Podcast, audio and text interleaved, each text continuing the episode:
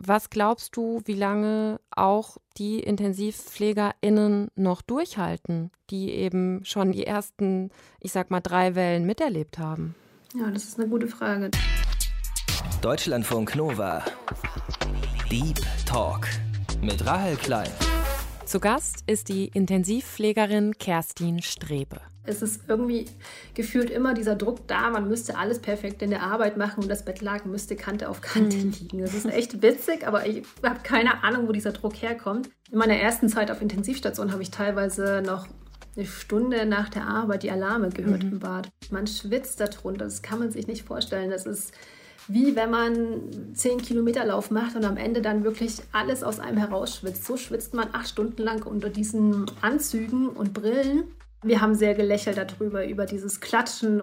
Da war der Punkt, da ist, da ist er einfach zusammengebrochen auf Station. Vor allem, was ihm halt unglaublich peinlich gewesen ist. Ähm, Corona hat alles auf jeden Fall verstärkt. Deutschlandfunk Nova. Kerstin, du bist ja nicht nur selber Intensivpflegerin, du arbeitest auch ehrenamtlich bei einer Helpline für Beschäftigte im Gesundheitswesen mit.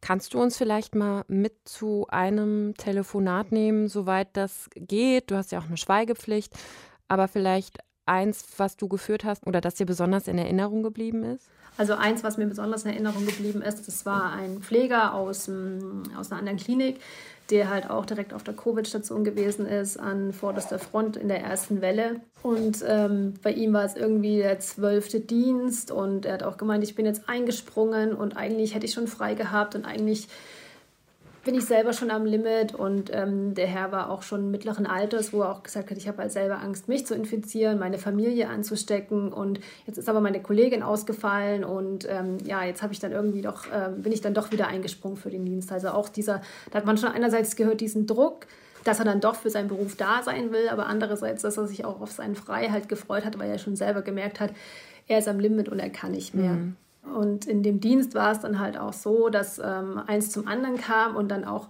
dann war eine Situation und die hat das Fass dann halt zum Überlaufen gebracht. Da war irgendwie seine Schutzausrüstung äh, nicht mehr da, wo er sie abgelegt hat an der Stelle und ähm, ja, und dann ist es eigentlich alles aus ihm herausgesprudelt und ähm, hm. da gemeint, da war, da war der Punkt, da ist, da ist er einfach zusammengebrochen auf Station vor allem, was ihm halt unglaublich peinlich gewesen ist, wo er für sich auch gesagt hat, er musste erstmal weg von der, von der Station und musste da auch erstmal wieder raus, sich beruhigen und nochmal mit anderen reden. Und ja, ich saß in dem Moment halt da und dachte mir, oder habe halt vor meinem geistigen Auge die Alarme gehört mhm. auf der Station. Also ja. in etwa. Ähm, weil ähm, es ist ein gewisser Lärmpegel, den man da die ganze Zeit hat und dieses An- und Ausziehen und diese komplette Schutzausrüstung, die man während Corona anhat, man schwitzt darunter. Das kann man sich nicht vorstellen. Das ist wie wenn man 10 Kilometer Lauf macht und am Ende dann wirklich alles aus einem herausschwitzt. So schwitzt man acht Stunden lang unter diesen Anzügen und Brillen. Man hat trockene Lippen, man kann nichts trinken weil man überlegt halt vorher, wenn ich in so eine Box hineingehe, was muss ich alles mitnehmen, damit ich mich nicht ständig komplett an und ausziehen muss, weil das dauert ja auch, bis man sich komplett wieder ja. angezogen hat oder ausgezogen hat. Und genauso ist es auch mit auf Toilette gehen. Also viele ist ja teilweise so, die gehen dann mehr als sechs Stunden, acht Stunden mhm. nicht mehr auf Toilette. Und das sind so Sachen, die gehen halt schon ziemlich an die Substanz. Man möchte einfach nur raus. Und hm. da ist dann teilweise gar nicht so das Arbeiten am Patienten das ganz Schwierige. Es ist halt auch einfach diese, diese Isolation, also dieses Anziehen ähm, mit den Schutzmaßnahmen, ja. die einfach da noch zusätzlich an die Substanz gehen. Und ähm, wenn man dann noch keine Hilfen von außen hat und dann auf alles länger warten muss, das ist halt sehr, sehr anstrengend und sehr, sehr belastend. Und ich hatte damals halt auch zu ihm gemeint, weil es ihm so unglaublich peinlich war und unangenehm war, dass ich eigentlich finde, dass er da ein super Signal gesetzt hat, dass er als erfahrene Pflegekraft gesagt hat, hey Leute, ich kann nicht mehr. Ja. Weil bei vielen ist so im Kopf, ich muss funktionieren, ich muss das machen, ich muss perfekt arbeiten und alles ist hübsch. Aber das ist halt nicht so. Man darf nicht vergessen, dass auch wir Menschen sind und dass auch wir Grenzen haben und auch, dass auch nur wir bis zu einem bestimmten Punkt arbeiten können. Und danach ist vorbei, danach kommt keiner mehr. Und das hast du ihm dann wahrscheinlich so ja auch gesagt. Ne? Genau, ähm, genau. Hattest du dann das Gefühl, ihm hat das geholfen? Ihm hat das irgendwie Kraft gegeben? Oder bekommst du dann im Nachhinein auch gar nichts mehr davon mit? Doch, doch. Also ich habe da schon gemerkt, äh, dass es, ähm, glaube ich, in ihm so einen kleinen Aha-Effekt ausgelöst hat. Mhm. So gerade dieses, hey, schau mal, ähm, du bist eine erfahrene Pflegekraft und sagst, ich kann nicht mehr. Was ja ein gutes Signal für die jungen Kollegen halt eben ist, weil ich weiß nicht, wo dieser Druck herkommt, aber es ist irgendwie gefühlt immer dieser Druck da, man müsste alles perfekt in der Arbeit machen und das Bettlaken müsste Kante auf Kante mhm. liegen. Das ist echt witzig, aber ich habe keine Ahnung, wo dieser Druck herkommt. Und dann einfach zu sagen, okay, stopp bis hierher und jetzt ist meine Grenze erreicht, finde ich, ist ganz, ganz wichtig, auch als im Eigenschutz ja. für sich selbst. Ja. Und das hat, äh, hatte ihn, glaube ich, auch ähm, da in dem Moment zum Nachdenken angeregt. Und ähm, er hatte das gar nicht von der Seite betrachtet, was ich ähm, auch interessant fand, da mitzufolgen, weil er da wirklich für sich so gedacht hat, ach Mensch, so habe ich das noch gar nicht betrachtet, hm. aber schau, ja. Hm. Genau, und nicht umsonst ist die Fluchtation in der Pflege ja auch sehr hoch. Ja muss man ja auch sagen. Die Leute bleiben zehn Jahre da und gehen wieder.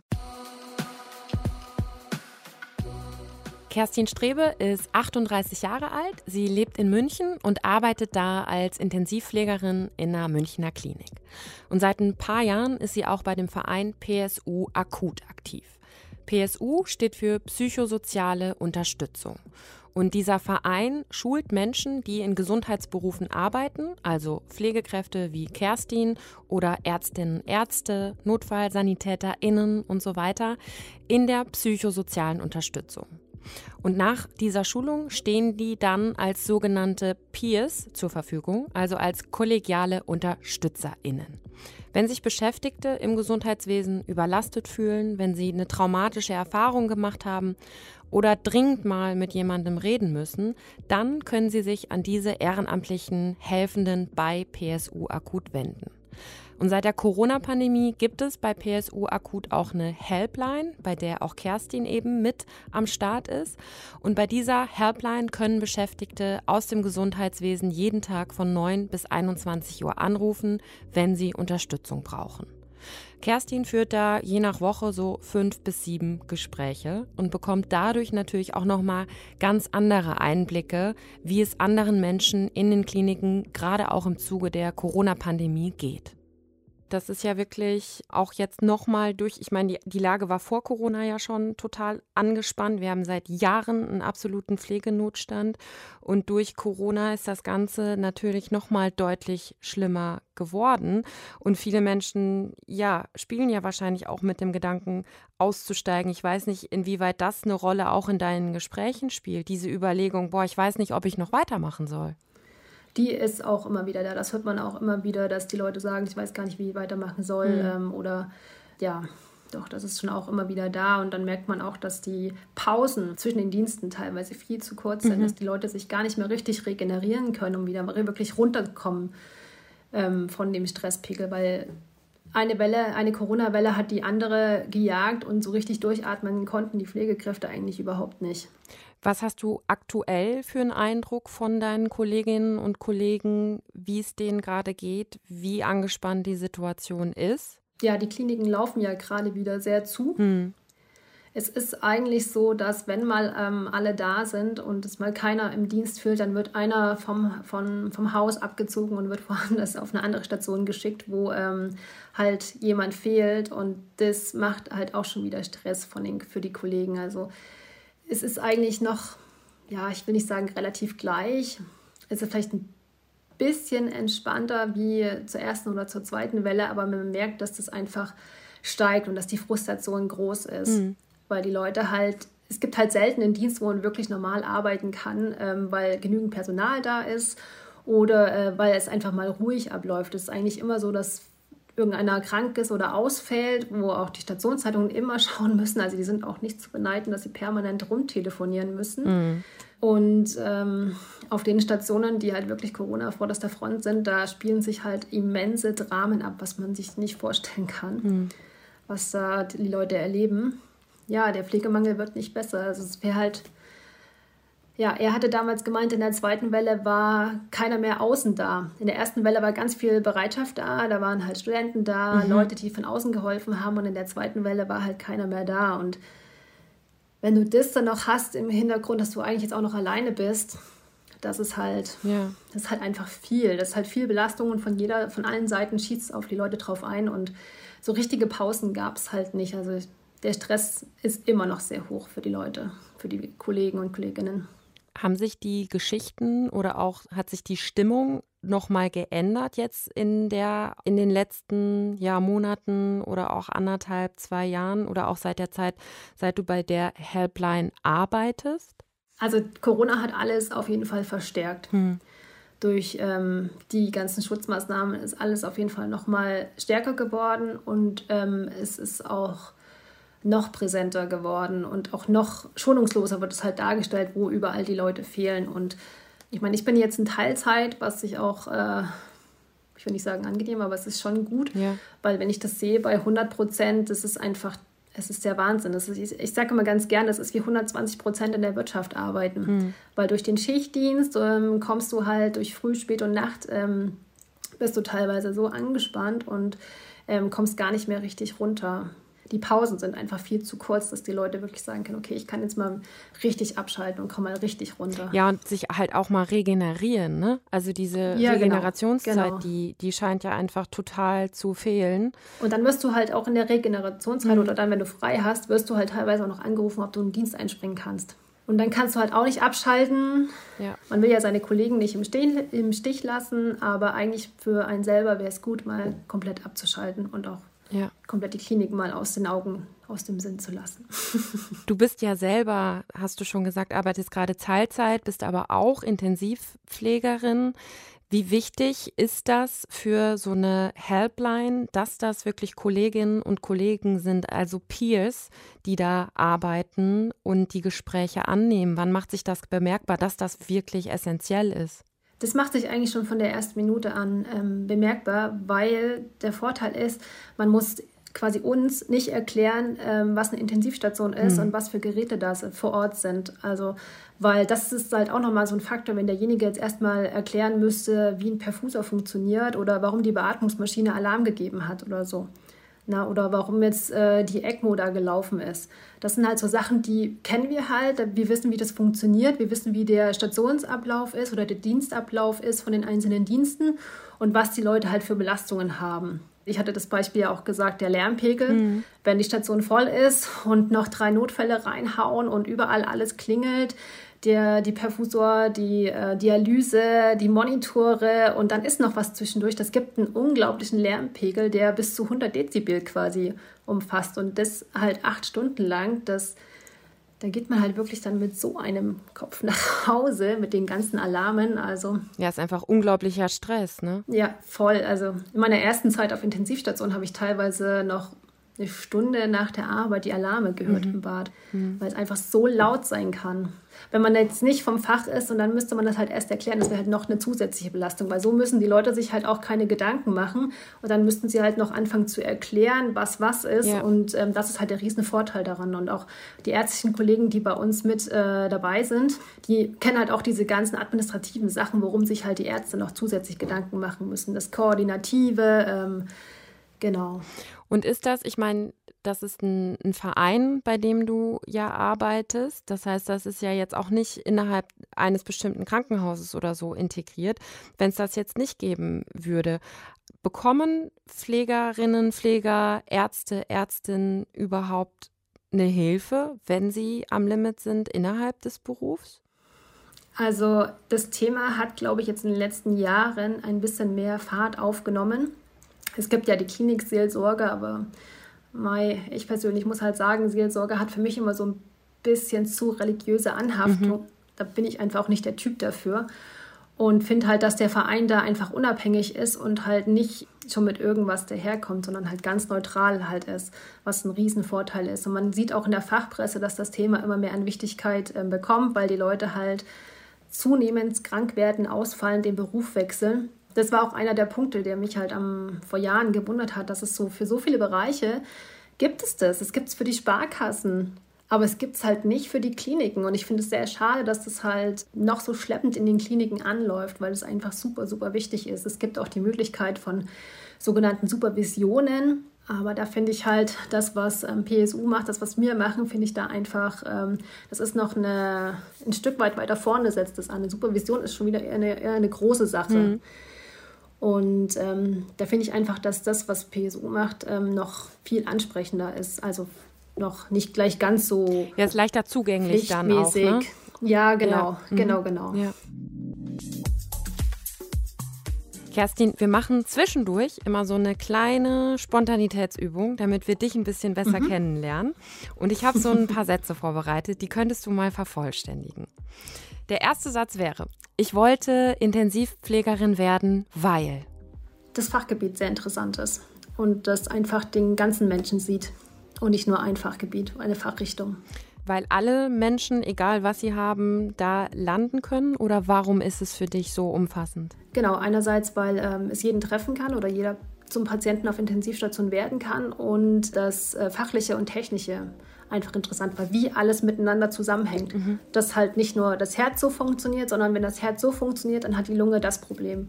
Oder wenn das Gehirn das Problem hat, dann hat der Körper das Problem. Auch so bei Medikamenten, bei allen möglichen, was man halt macht. Das ist halt, der, das, der Mensch ist halt ein Ganzes und ähm, hat verschiedene Funktionen oder also das klingt halt so sehr mechanisch, aber das ist einfach das, was mich so interessiert hat. Nicht nur eine Fachrichtung, nicht nur zum Beispiel die Chirurgie, dann hat man den Bruch oder die Wunde und dann ist gut, sondern auf der Intensivstation ist halt so, man sieht den Patienten, man sieht halt die verschiedenen Organsysteme, man, man hat verschiedene ähm, Möglichkeiten, was man machen kann. Und ähm, das ist einfach für mich, wo ich gesagt habe, dass, äh, da möchte ich gerne weiterschauen und mich da weiterbilden. Und hm. genau. Etwas, das ich bei der Arbeit immer dabei habe, ist mein kleines schlaues Büchlein. Aha. Okay. da steht alles drin. Das ist so vollgekrakelt, so vollgeschrieben mittlerweile mit Telefonnummern, mit Infos und mhm. Das ist so ein, so ein Medikamenten-Pocket-Buch ist das und da steht mittlerweile alles Mögliche drin. Das ist überall voll geschrieben. Das heißt, wenn du, keine Ahnung, mach mal ein Beispiel, wenn du jetzt auf der Arbeit bist und du, du zückst dein Buch, was könnte dann was sein, was du da konkret reinschreibst? Zum Beispiel die Telefonnummer von der Pforte, weil ich die so wenig mhm. anrufe, dann schreibe ich mir das da rein.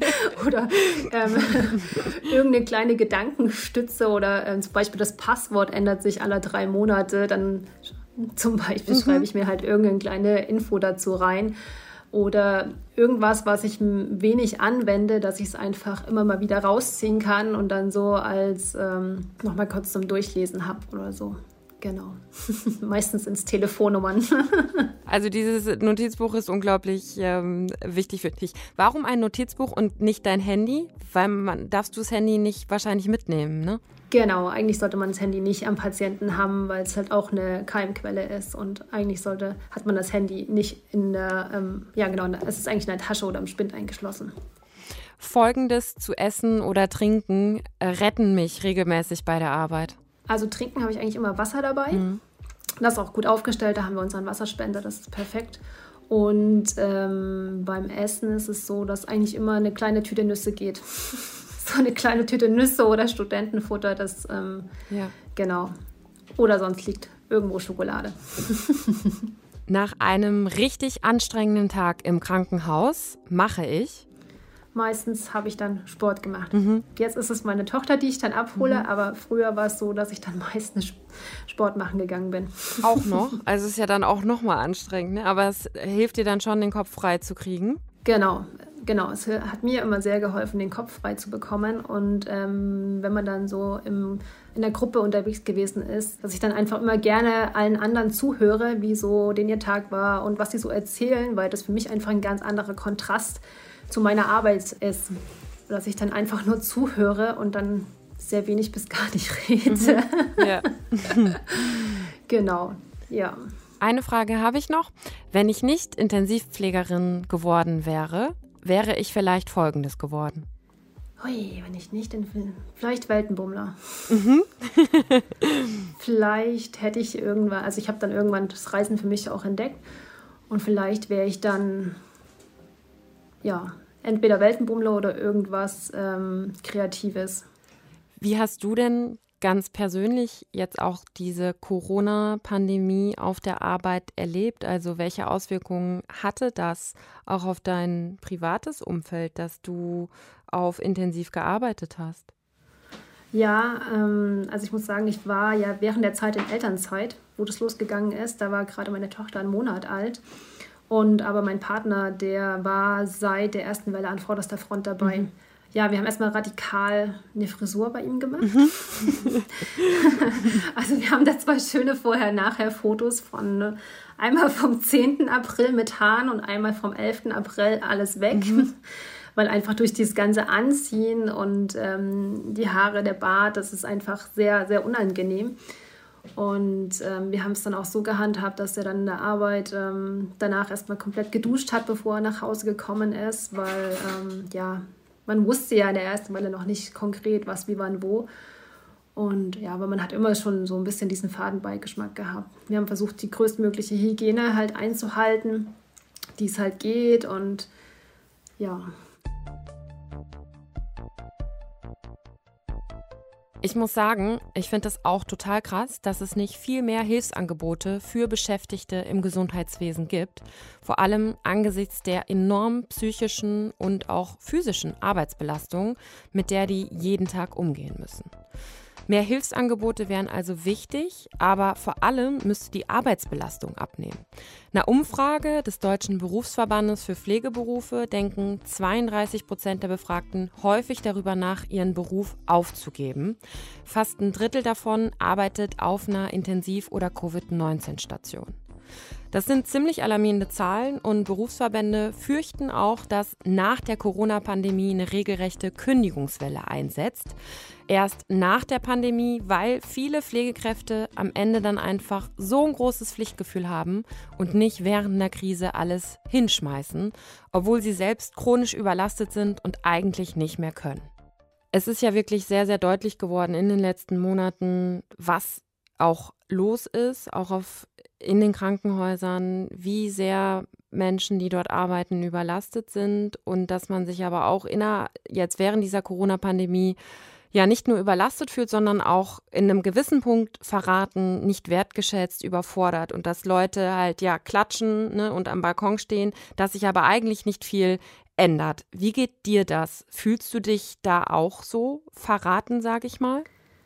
Ja, teilweise schon. Also ich musste, wir haben, wir haben sehr gelächelt darüber, über dieses Klatschen oder in Baden-Württemberg sind irgendwo Lavendelsträuche gepflanzt worden. Mhm. Also bei aller Liebe ist ja nett, aber davon kann keiner Rechnungen zahlen, davon kann keiner Miete zahlen und also das ist so, wenn ich das höre, dass manche Kollegen 100 Prozent arbeiten und dann noch einen Nebenjob zu haben, äh, mhm. ja, funktioniert nicht. Oder wenn jemand alleinerziehend ist, kann er halt von dem Geld auch nicht hier in München zum Beispiel leben, weil die Mieten zu horrend sind. Und ähm, der erste, ja, ich will nicht sagen Super-GAU, aber das war ja letzt, bei der ersten Welle war es ja eine Farce, nachdem sie gesagt haben, es gibt einen Bonus und dann ist nichts passiert, außer der Freistaat Bayern, der halt seinen Pflegekräften was gezahlt hat. Und das hat aber auch nicht jede Pflegekraft bekommen, weil manche Arbeitgeber das boykottiert haben. Ja. Und das finde ich halt, das funktioniert so nicht. Und es wird auch seit Jahren schon in der Fachpresse darauf hingewiesen, dass das dass sich die Arbeitsbedingungen ändern müssen, aber genauso auch die Bezahlung muss sich ändern. Und dann ist das eigentlich so ein Bonus ist schon nett gemeint, aber es löst nicht die Ursache. Das ist auch nur so, ja, ein Kollege hatte das ganz nett in der, in der Zeitung reingeschrieben. Das ist wie so ein Gutti, den man vor die Nase geworfen bekommt. So ist nett, aber. Worauf ist man oder worauf richtet sich die Wut? Ist das die Politik? Ist das das System, wie unser Krankenhaussystem organisiert ist oder auch generell Krankenkassensystem, keine Ahnung, oder worauf kanalisiert man das?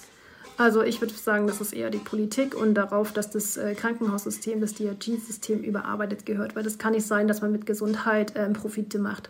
Das funktioniert für mich nicht und auch für viele andere nicht, muss man sagen, weil das ist, kann nicht sein, dass die Klinik äh, gewinnorientiert arbeitet, weil darunter werden immer die Menschen leiden, die angestellt sind und am Ende halt auch der Patient. Mhm. Wenn es nur darum geht, dass man halt zum Beispiel Kosten spart und die höchsten Kosten sind halt nun mal die Personalkosten. Das funktioniert für mich nicht und da finde ich, dass das Krankenhaussystem oder das System an sich äh, überarbeitet gehört, weil es auch nicht mehr so ist wie zu der Zeit, wo man es eingeführt hat. Mhm. Ich meine, was ja auch immer ein Punkt ist, dass es auch einfach wirklich zu wenig Menschen gibt, die den Beruf noch ausüben wollen. Und weil es eben ja die Arbeitsbedingungen so unattraktiv sind oder so anstrengend, glaubst du, wir werden überhaupt noch Menschen finden, die den Beruf machen wollen? Also finden wird sich bestimmt noch ein paar. es gibt ja noch welche, die auch in Ausbildung sind. Aber wie man das fördern kann oder ähm, wie sich mehr dafür finden lassen, das ist echt eine schwierige Frage. Was so, das Einzige, was ich so ein bisschen schade fand, ich hatte so in den letzten Jahren das Gefühl, dass die Ausbildung immer mehr abgewertet worden ist. Mhm. Also, dass die Bedingungen immer weniger geworden sind und dass viel in viel kurze Zeit reingestopft worden ist. Das hatte ich schon während meiner Ausbildung das Gefühl, dass man anstatt drei Jahre, dreieinhalb Jahre oder vier halt eher machen müsste, weil einfach so viele Sachen hätten mich halt noch mehr interessiert gehabt während der Ausbildung. Mhm. Und da wird einfach in kurzer Zeit ganz, ganz viel reingestopft, was irgendwie vielleicht auch organisatorisch nicht anders geht. Aber danach hatte ich so das Gefühl, dass es immer mehr abgewertet wird. Und man muss sich halt auch mal vor Augen führen, wie jemand, der 17 ist, oder teilweise konnte man ja mit 16 schon anfangen, mit 16 im Krankenhaus, auf einer Station, wo vielleicht auch noch Menschen sterben, was das halt für eine Belastung für denjenigen ist. Und dann ist dann zehn Jahre später ist derjenige 26 und denkt sich dann halt auch, okay, was mache ich jetzt mit meinem Leben? So kann ich jetzt auch nicht weitermachen weil er halt dann auch nicht mehr kann oder ausgebrannt ist oder sich auch denkt, war es das jetzt? Ja, ich meine auch jetzt mit Blick auf den Herbst, Winter weiß man, du hast schon gesagt, ne, auch die Intensivstationen füllen sich wieder. Was glaubst du, wie lange auch die IntensivpflegerInnen noch durchhalten, die eben schon die ersten, ich sag mal, drei Wellen miterlebt haben? Ja, das ist eine gute Frage. Das ähm, kann ich gar nicht so beantworten. Also, weil ich meine, der Mensch ist ja sehr leidensfähig und hält extremst viel aus. Wie viele da noch das Handtuch werfen? Ich meine, letztes Jahr haben ja fast um die 10.000 Pflegekräfte ja das Handtuch geworfen und gesagt, ich mache das nicht mehr mit, es geht nicht mehr. Wie sich das jetzt zeigt oder wie es halt jetzt im Herbst wird, das, ist, das muss man echt sehen. Aber man merkt oder man hört auch, ähm, dass die Frustration weiter steigt und dass halt viele Leute auch das, den ganzen Sinn in Frage stellen mhm. und sich halt auch überlegen, warum, wieso und wieso werden wir so verheizt? Ähm, warum interessiert es eigentlich nicht wirklich einen? Ja. Warum ist eigentlich die Wertschätzung nur beim Klatschen? Warum machst du denn eigentlich trotzdem weiter? Ich hatte jetzt zwei Jahre Pause, mhm. ja. muss ich sagen.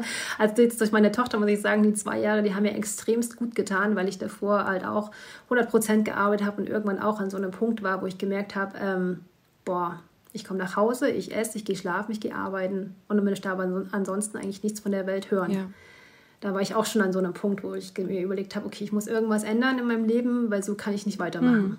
Hm. Ja. Genau. Und dann kam meine Tochter, dann hatte ich erstmal richtig Pause und das hat halt richtig, richtig gut getan, muss, muss ich schon ganz ehrlich sagen. Auch vom Schichtdienst einmal weg zu sein, einen Biorhythmus wieder hm. zu haben. Ähm, weil das ist halt auch was, was man durch den Schichtdienst halt verliert, einen Biorhythmus. Ansonsten, ist, man kann ja nicht sagen, dass der Beruf an sich eigentlich keinen Spaß macht. Es ist ja doch sehr interessant und sehr vielseitig und flexibel und du kannst halt auch vom Arbeiten her dir das äh, frei einteilen. Ähm, das ist nicht so, dass du nur stupide vor dich hinarbeitest. Das, so ist es ja eigentlich auch nicht. Du hast ja da echt viele Sachen, die du mit äh, einplanen kannst, machen kannst, ähm, dir anschauen kannst. Ähm, Genau. Hm. Das heißt, es ist schon, ich meine, du hast ja auch gesagt, ne, warum du den Beruf ergriffen hast. Es ist ja schon ein total spannender Beruf und du arbeitest ja wahrscheinlich auch gerne einfach mit Menschen zusammen, sonst würdest du den Beruf ja nicht machen, ne? Genau, genau so ist es. so, deswegen ist es halt eigentlich ja, ja, so unglaublich schade. Jetzt bist du, ich meine, du bist jetzt Teilzeit zurück im Job, arbeitest aber ehrenamtlich ja auch weiter bei der Helpline. Was macht das mit dir dann aber auch noch persönlich, die Geschichten von deinen Kolleginnen und Kollegen anzuhören? Das ist ja auch noch mal eine zusätzliche emotionale Belastung, oder? Oder gibt dir das Kraft? Also ähm, dadurch, dass wir das alles dokumentieren und auch immer einen Support haben, kann ich halt über bestimmte Sachen ähm, auch mit dem Support sprechen. Mhm. Und äh, nehme die halt so nicht mit nach Hause und ähm, wie jetzt zum Beispiel durch die Arbeit. Was, ich meine, man sollte eh nie viele Sachen mit nach Hause nehmen, weil das ähm, ja es tut einem einfach nicht gut. Ja, ja, aber dass das nicht ganz realistisch ähm, ist, das haben wir, glaube ich, ja, alle nee, in jedem Beruf. Nee, ja, auf jeden ja. Fall. Also das habe ich immer gedacht, dass ich das ganz gut kann, nach der Arbeit abschütteln, aber ich habe irgendwann gemerkt, oh nee, ich nehme doch auch einiges mit nach Hause. Aber ähm, ja, es ist, äh, der Vorteil ist, dass wir am Telefon sitzen. Mhm. Und ähm, da, wenn ich dann halt auflege, meine Dokumentation gemacht habe und das dann weggeschickt habe, dann ist das für mich auch okay. Dann ist das für mich so, dass ich dann sagen kann, okay, gut, und jetzt ist das ähm, ad acta. Und ähm, dann kann ich das auch gut weglegen. Genau. Ja, diese Einstellung, von der Kerstin erzählt, dass Menschen, die in Gesundheitsberufen arbeiten, ein unglaubliches Pflichtbewusstsein haben und sich zum Teil bis zur völligen Erschöpfung aufopfern, die finde ich einerseits ja irgendwie total bewundernswert und andererseits muss man, finde ich, aber auch sagen, dass das einfach nicht geht und dass das nicht die Erwartungshaltung sein darf. Also weder von mir als potenzieller Patientin noch von der Politik oder dem Gesundheitssystem als Ganzem.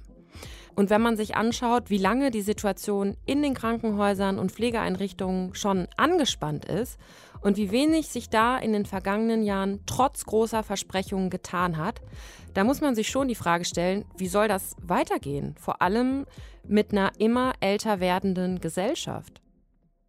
Hast du die Hoffnung, dass sich was zum Positiven verändern wird in dem ganzen Bereich? Oder hast du die Hoffnung aufgegeben? Also die Hoffnung ist nicht ganz aufgegeben, aber sie ist auch nicht höher als 30 Prozent. Also es ist vielleicht 20 Prozent, dass ich das sagen würde, weil dafür wird das alles äh, zu stiefkindlich behandelt und dazu ist es, die Bürokratie so hoch und es dauert alles so, so lange, bevor das sich ändert, bevor da was umgesetzt wird. Und ja, also viel Hoffnung habe ich eigentlich ehrlich gesagt nicht. Dafür passiert zu wenig und es ist zu viel Blabla, zu viel, wo man denkt, okay, das wurde jetzt nur gesagt, weil sie denken, das möchte jeder hören, aber ich finde, Taten wirken da eher als viel Blabla, viel Gelaber. Und wie, vielleicht das äh, zum Schluss nochmal, wie sorgenvoll blickt man jetzt auf so einen kommenden Herbst, Winter? Ist das schon so, dass man da Angst vor hat? Also haben Pflegekräfte Angst jetzt vor dem Herbst, Winter?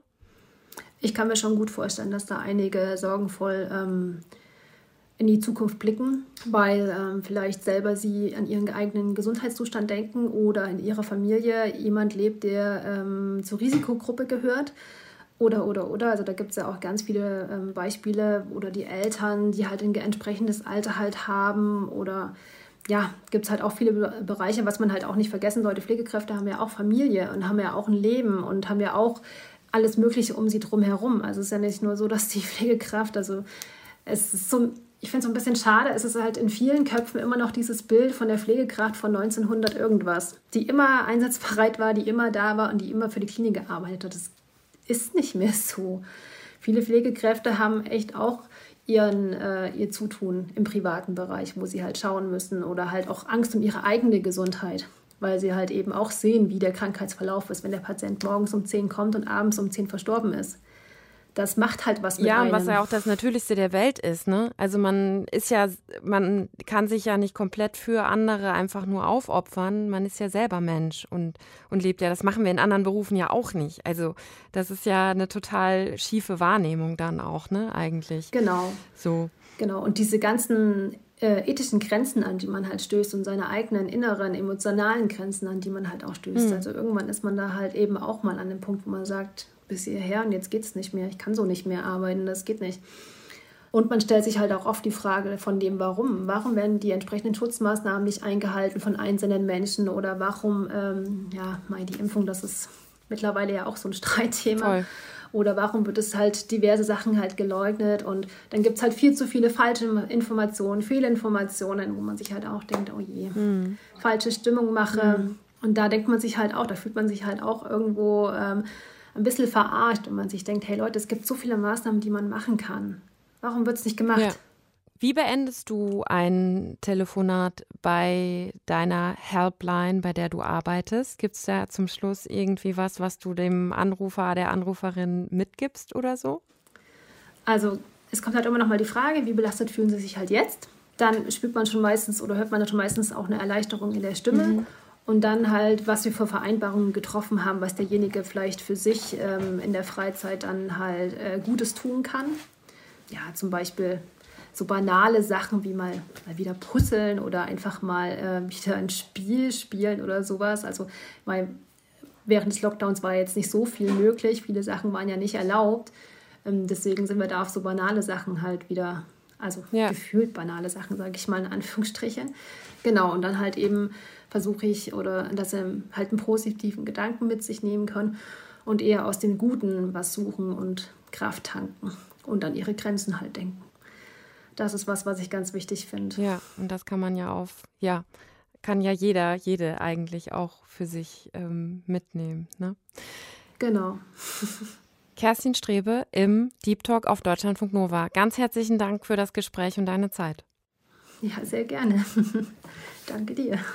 Das war der Deep Talk. Ich bin Rahel Klein. Ich wünsche euch noch eine gute Woche. Passt gut auf euch auf. Bis ganz bald. Deutschlandfunk Nova.